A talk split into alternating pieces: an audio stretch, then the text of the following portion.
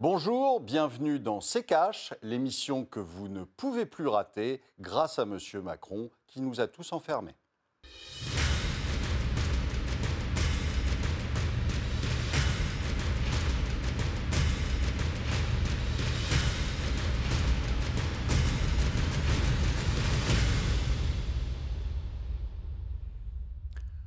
Bonjour, aujourd'hui nous allons vous parler du deuxième confinement, celui pour lequel soi-disant nous étions prêts. Bonjour Estelle. Bonjour Olivier, bonjour à tous, bienvenue dans C'est Cash. La France confinée pour la deuxième fois pour lutter contre l'épidémie de coronavirus.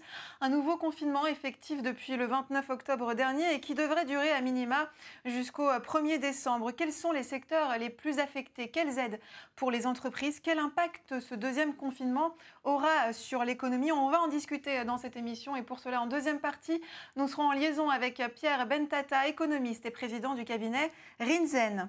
L'économie ne doit ni s'arrêter ni s'effondrer, a insisté euh, Emmanuel Macron le 28 octobre dernier lors de son allocution télévisée.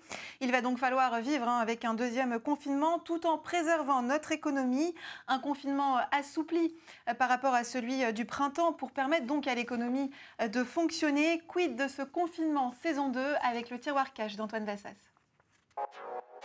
Ce n'est pas vraiment une surprise et le bruit courait depuis plusieurs jours. Face à une nouvelle vague de l'épidémie, le gouvernement nous reconfine pour un mois minimum, comme en mars dernier. Enfin non, pas tout à fait, c'est bien un nouveau confinement mais différent. Cette fois, plusieurs secteurs d'activité ont été laissés ouverts, les services publics notamment, et le BTP, secteur essentiel. Au premier semestre, la moitié de l'écart de PIB constaté avec l'Allemagne s'expliquait par l'écart de production dans la construction. Va donc falloir continuer d'aller au boulot, casque sur la tête, masque sur le visage et attestation bien en main. En revanche, pour tous les commerces non essentiels, c'est un peu le coup de grâce. Les magasins non alimentaires, les cafés, les cinémas, les coiffeurs, les sacs de spectacle et autres resteront fermés. Avec deux choses, une promesse d'Emmanuel Macron de réévaluer la situation d'ici 15 jours si la propagation du virus baisse, et une nouvelle aide de 10 000 euros maximum du Fonds de solidarité pour couvrir leurs frais fixes en plus du chômage partiel maintenu. En tout, c'est une rallonge de 20 milliards d'euros que Jean Castex a annoncé devant l'Assemblée nationale jeudi. Au-delà du report des échéances fiscales, c'est celui du remboursement des prêts garantis par l'État lancé depuis la première vague qui est reporté à 2022. Enfin, Bercy a annoncé un crédit d'impôt pour les bailleurs qui renoncent à un mois de loyer sur la période octobre-novembre-décembre. Malgré toutes les mesures, la France a vu son nombre de pauvres augmenter de 1 million après le premier confinement. Qu'en sera-t-il après le second? Voilà Olivier, pour les modalités de ce nouveau confinement, on vient de l'entendre, hein, Jean Castex annonçait que les mesures d'aide aux entreprises seront reconduites et amplifiées avec 20 milliards d'euros supplémentaires qui vont être euh, mis sur la table en plus des 470 milliards déjà mobilisés précédemment. Bruno Le Maire, de son côté, estime que cela va coûter 15 milliards d'euros pour un mois de confinement. Olivier, est-ce que l'économie française peut-elle survivre à ce deuxième confinement? Elle est déjà morte. Donc, euh, ce n'est pas une question de survie. Là, pour l'instant, le, cœur est arrêté. Euh, vous avez euh, des entreprises qui s'étaient péniblement, qui avaient vivoté, on va dire, durant l'été, comme les restaurants, les hôtels, etc., qui marchaient à 50% de ce, que, de ce qui tournait avant. Et, là, on leur donne le coup de grâce. Et donc, vous avez des restaurants qui ont fermé euh, hier euh, midi et qui ne rouvriront pas euh, du tout. Donc, et tous ces gens-là, c'est évidemment des, à nouveau du chômage en plus et des pauvres en plus. Là, vous avez dit dans le, le, le, le, le tiroir, cash qu'il y avait un million de plus de pauvres. c'est c'est rien par rapport à ce qui va arriver.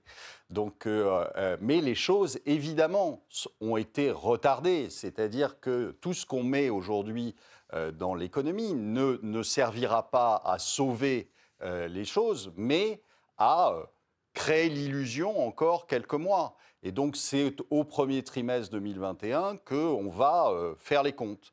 Et les comptes, malheureusement, risquent d'être dans le rouge pour beaucoup de monde. Et euh, euh, donc, euh, on avait cru notre aimable président qui nous avait dit qu'il serait prêt et qu'il attendait de pied ferme le deuxième confinement. On a bien vu qu'il préférait faire du jet ski euh, cet été plutôt que de préparer les choses. Et là, aujourd'hui, on voit bien qu'il n'y a absolument aucune préparation. On a fermé encore brutalement les restaurants, les hôtels, les, euh, les coiffeurs, en effet, etc. Et ils ne résisteront pas à la deuxième. Donc, euh, surtout qu'on sait qu'aujourd'hui, c'est annoncé pour un mois, mais mmh. il faudrait être cohérent, c'est-à-dire qu'on nous annonce que c'est pire que le mois de mars en termes de, contamination et euh, euh, d'embouteillage dans les, euh, dans les services de réanimation. Et on nous dit que ça ne va durer qu'un mois. Je vous rappelle que le premier confinement, il avait duré deux mois. Donc on peut s'attendre très probablement à ce mm. qu'on ait une petite rallonge d'un mois supplémentaire, ce qui passera à Noël. Vous savez que vous avez beaucoup d'activités qui font ce, ce mois-ci et le mois, euh, et le mois de Noël qui font 40% de leur chiffre d'affaires ou 50% de leur chiffre d'affaires, évidemment, ces gens-là, c'est cuit, c'est terminé. Alors pour le moment, hein, je rappelle juste que le confinement euh, durera à minima jusqu'au 1er euh, décembre, et ce qui nous amène, Olivier, à la deuxième partie de cette émission. Et pour parler euh, de ce deuxième euh, confinement et de l'impact sur les entreprises, nous sommes en liaison avec euh, Pierre Bentata, économiste et président du cabinet Rinzen. Bonjour monsieur, merci beaucoup d'avoir accepté notre invitation. Bienvenue. Merci. Euh, on ne peut pas confiner et déconfiner en permanence, sinon des centaines de milliers d'entreprises vont disparaître. C'est le cri d'alarme du patron euh, du MEDEF, Geoffroy Roux Bézieux, hein, qui demande au gouvernement à ce que les commerces puissent rouvrir dans 15 jours, entre 50 et 75 milliards de PIB. Hein, c'est ce que euh, devrait coûter ce deuxième confinement à l'économie, selon lui. Un confinement qui a tout de même été assoupli avec plusieurs secteurs d'activité qui vont pouvoir continuer. Pierre Bentata, est-ce que l'impact du confinement sera-t-il aussi fort euh, que, celui du printemps Oui, il sera pire. Il sera certainement pire pour plusieurs raisons. D'abord parce que dans une économie de marché, vous avez des secteurs qui sont interdépendants. Vous ne pouvez pas considérer que parce que vous en ouvrez certains et que les autres sont à l'arrêt, euh, il y a certains secteurs qui vont fonctionner. Non, de, toute façon, tout va marcher au ralenti, même ce qui est ouvert. Et ce qui est fermé ne marchera pas. Mais il y a pire que ça, c'est que la première fois, il y avait un effet de surprise les, gens, tous les chefs d'entreprise et puis les employés se sont dit bon ben on fait contre mauvaise fortune bon cœur, on essaye, euh, on trouve des solutions, mais parce qu'on ne savait pas euh, quelle, était la situation. Là, on vous annonce que vous allez être confiné, vous savez exactement ce qui va se passer, et, du coup, vous avez la plupart des, chefs d'entreprise qui se disent bon de toute façon on survivra pas, c'est pas la peine. Et, l'économie, c'est quand même beaucoup quelque chose qui fonctionne avec le moral et la psychologie. Si, les gens sont de toute façon dès le départ déprimés, vous allez avoir des gens qui se disent simplement bah, je vais fermer, je dépose, je dépose le bilan. Et vous dites que cet effet de surprise, ça veut dire qu'aujourd'hui, on ne peut pas, par exemple, compter sur la une meilleure préparation des entreprises, sur la gestion du télétravail notamment, par exemple? Bien sûr que oui, bien sûr que si, ils sont préparés. Vous avez beaucoup de, beaucoup de secteurs. De, Moi, une partie de mon activité, c'est d'enseigner. Dans l'enseignement, euh, on, est prêt, on a préparé. Euh, mais toujours est-il que vous avez quand même une déprime complète. Là, les gens se disent, ça y est, c'est reparti. C'est reparti pour un mois, pour deux mois. Alors évidemment, on a vu, on a des enquêtes d'opinion qui nous disent 7, 7, Français sur 10 sont contents. Oui, sauf que quand vous regardez qui sont les 3 Français sur 10 qui ne sont pas contents, ce sont eux qui, créent de la richesse. Donc euh, vous avez une situation qui de toute façon va être dramatique. Ce sera pire que la première fois. Même si ça dure qu'un mois, de toute façon, les conséquences seront pires. Et tout le monde sait très bien, puisqu'on n'arrête pas de nous dire on va reporter, on va, reporter les, on, prolonger les aides et puis on reportera les impôts. Mais vous pouvez reporter autant que vous voulez. Les gens voient bien quelle est la dette qui s'accumule et qui pourront jamais payer. Donc euh, ça va être pire que, pire que la première fois. Mmh. Olivier, on l'a dit euh, notamment euh, dans le tiroir cash, contrairement au premier confinement, l'activité devrait donc se poursuivre dans plusieurs secteurs. C'est le cas des services publics, des usines, des exploitations agricoles et du BTT. Peut-on compter un peu sur ces sphères pour tenter de sauver les meubles? Bien sûr que non vous avez des milliers d'indépendants, d'artisans, etc., qui euh, ne peuvent pas euh, euh, travailler et qui vont déposer le bilan. Euh, clairement, enfin, on a l'impression quand même que ces gens-là ne, ne, discutent jamais avec personne, ne sont pas dans la réalité. Donc euh, euh, le télétravail, c'est très bien, mais quand vous pouvez faire du télétravail, un plombier, il ne peut pas faire de télétravail, que je sache. Donc un électricien non plus. et pourtant, c'est ces gens-là qui font tourner les, les, choses. Donc vous aurez des... Ils vont avoir le droit de travailler, les plombiers et les électriciens? Mais non, mais non, parce que vous ne pouvez pas. Quand vous avez des gens qui sont euh, aujourd'hui, c'est ce que c'est ce que disait euh, euh, Pierre. quand vous avez des gens qui sont aujourd'hui en stress, qui ont plus d'argent, qui ne peuvent pas se payer quoi que ce soit, vous croyez qu'ils vont payer les 250 balles de déplacement du, plombier? Non, ils peuvent pas. Donc, mmh. ils vont se débrouiller autrement. Et, et aujourd'hui, ça va être une catastrophe.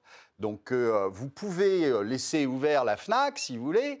Mais comme vous ne pouvez pas vous y rendre, de toute façon, à la FNAC, eh bien, ça va couler pareil. Donc, euh, c'est, enfin, on est dans, quelque chose de ne de, pas préparer, euh, euh, de pas penser. C'est une réaction euh, émotionnelle.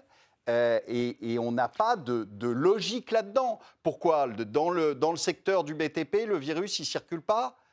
C'est totalement idiot. Enfin, on, voit bien mm. qu'il n'y a, y a aucune logique là-dedans, aucune logique sur, sur la santé. Alors, il y a une logique politique, mais il n'y a, pas a pas aucune logique sur la santé.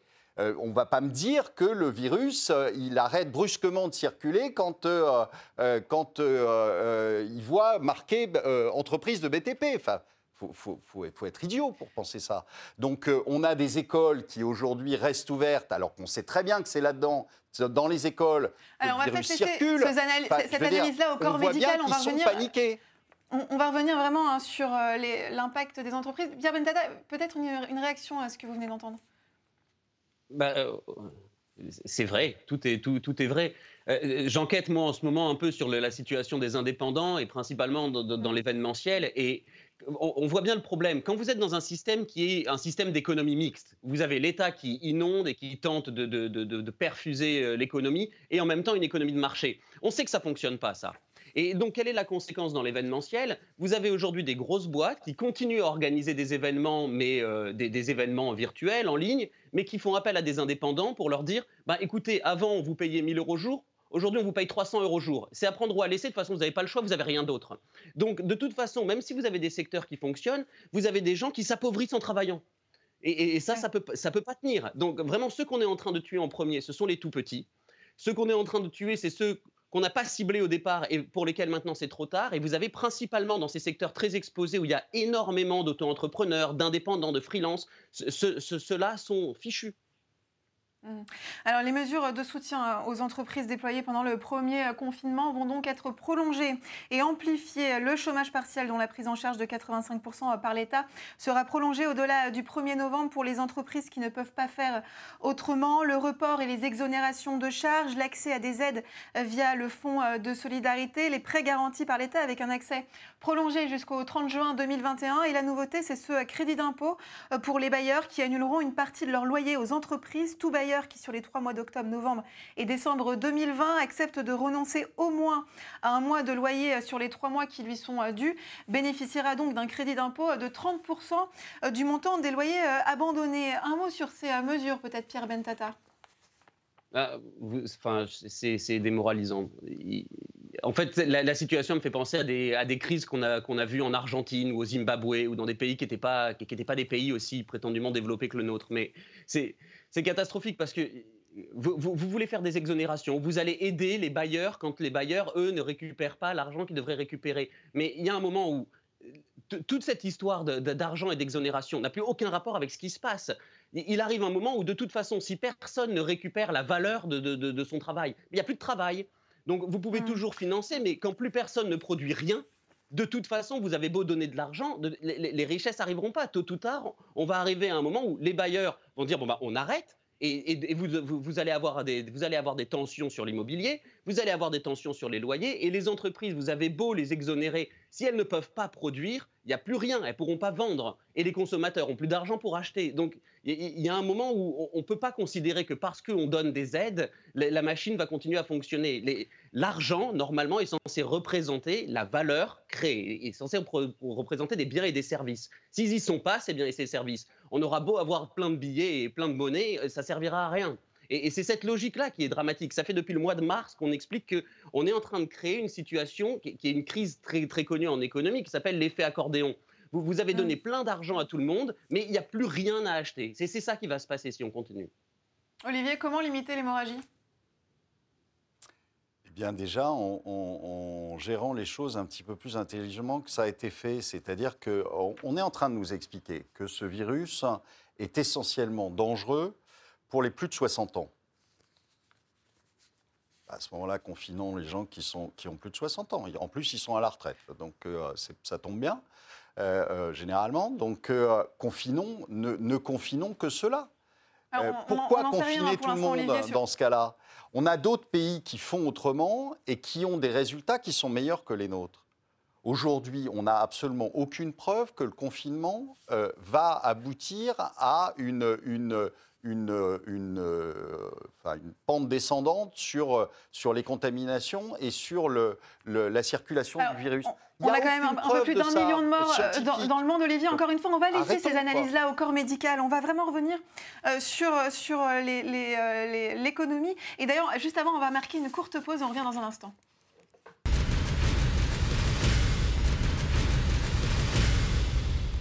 Bienvenue dans CKH. Si vous euh, nous rejoignez, on parle du deuxième confinement avec Pierre Bentata, économiste et président du cabinet Rinzen. Monsieur Bentata, juste avant la coupure, la, coupure pub, pardon.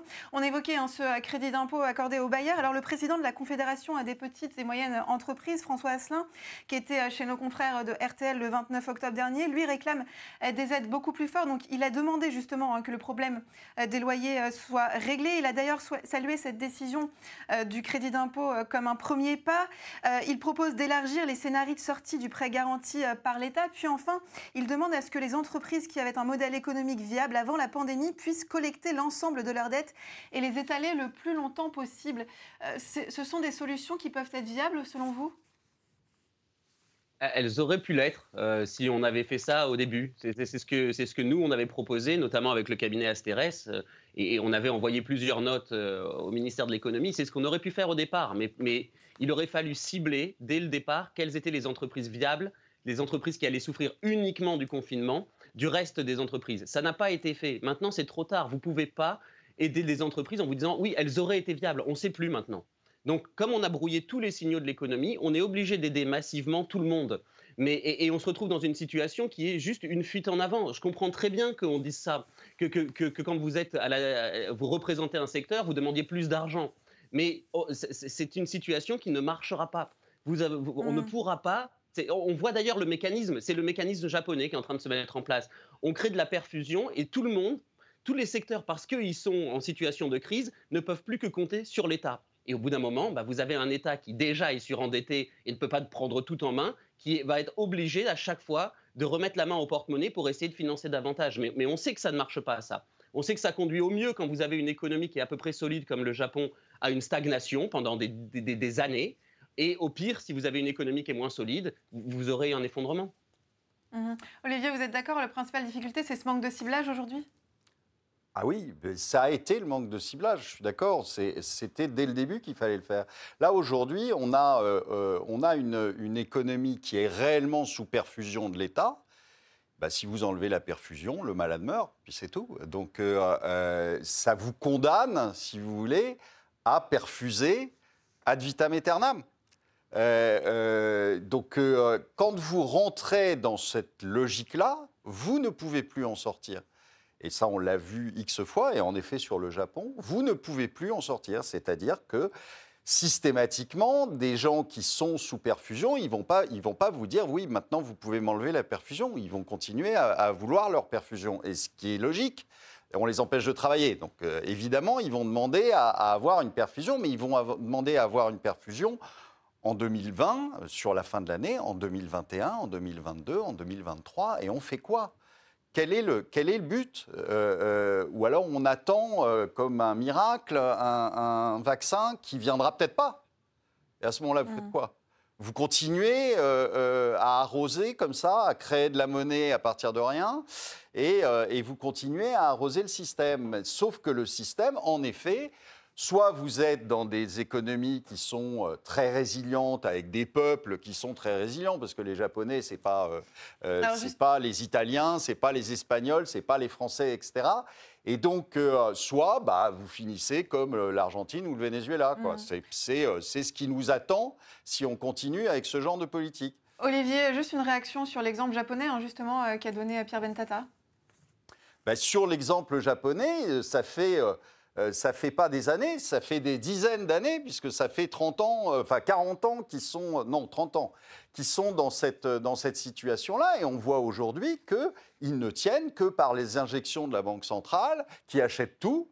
C'est une, économie qui s'est en quelque sorte soviétisée depuis, depuis un moment. Donc l'État... l'État vous, vous donne à, manger à tout le monde. Quoi. Enfin, c'est, euh, mm. aujourd'hui, c'est devenu une, une, économie qui euh, ne fonctionne qu'à coup de, perfusion. Et ça depuis 30 ans. Et résultat, il n'y a pas il n'y a pas un point de croissance depuis des années. C'est-à-dire mm. qu'ils ne sont jamais remontés, ne serait-ce que remontés au niveau qu'ils avaient atteint de PIB. Donc, euh, donc voilà, c'est une économie en stagnation qui euh, va doucement vers la sortie, puisque euh, euh, de toute façon, ils perdent de la population tous les ans. Vous savez qu'ils sont aujourd'hui 126 millions et qui seront dans les années 2050 à moins de 90 millions, donc ils auront perdu un tiers de leur, de leur population. Et évidemment, vous ne pouvez pas penser qu'il euh, va y avoir une, une, dynamique euh, de croissance potentielle pour les Japonais. Non, il n'y aura rien. Mhm. Euh, vous aurez à ce moment-là des milliers de logements vides, donc ça ne va pas pousser les prix à la hausse, que je sache. Vous aurez tout un tas de...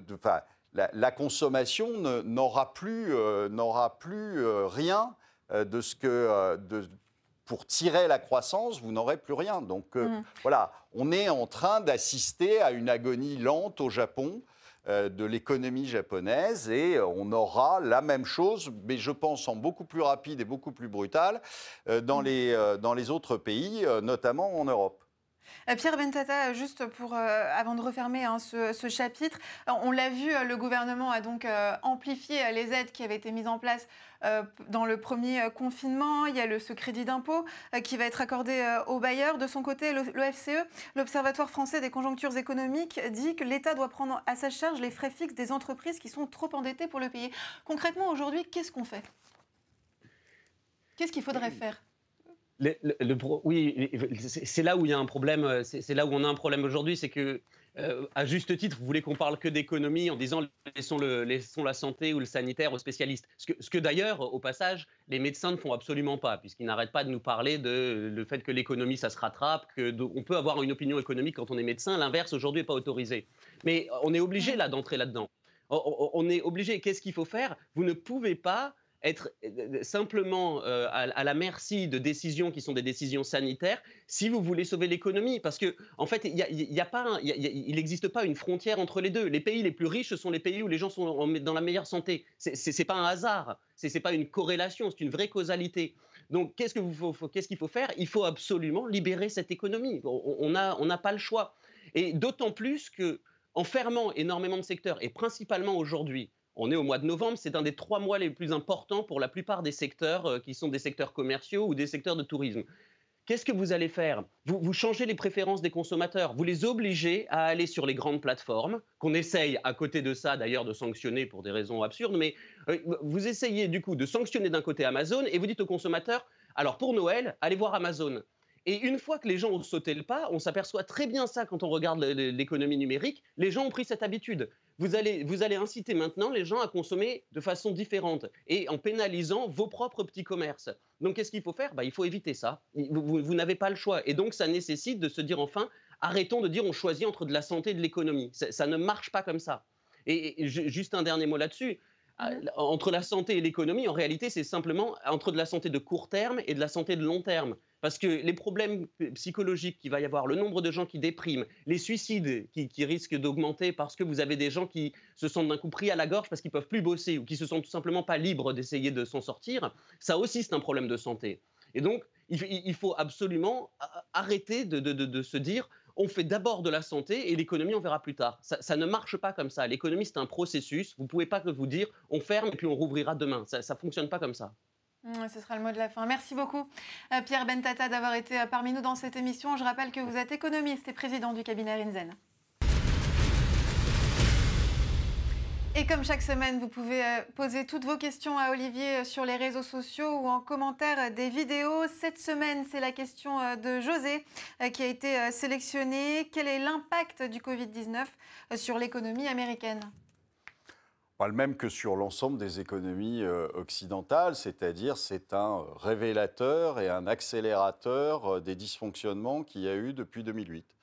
Donc euh, depuis 2008, les banques centrales ont déversé des tonnes de monnaie qui sont allées directement se mettre dans la bourse hein, et dans quelques, quelques actifs financiarisés. Et, et donc ces dysfonctionnements-là, l'écart qu'il y a entre les plus riches et les, et les autres, la disparition de la, euh, de la classe moyenne aux États-Unis, etc. Tout ça, euh, c'était quelque chose qui était déjà présent depuis 2008 et, euh, et les années qui ont suivi, qui n'ont jamais été réglées. On a mis la poussière sous le tapis et là, à l'occasion du Covid, la poussière ressort de dessous le tapis et sous nos yeux ébahis, on s'aperçoit que ça ne fonctionnait pas voilà, et donc euh, euh, a le même, il a le même, euh, ce virus a le même comportement, quel que soit le pays d'ailleurs, c'est ce qui est fou pour un virus.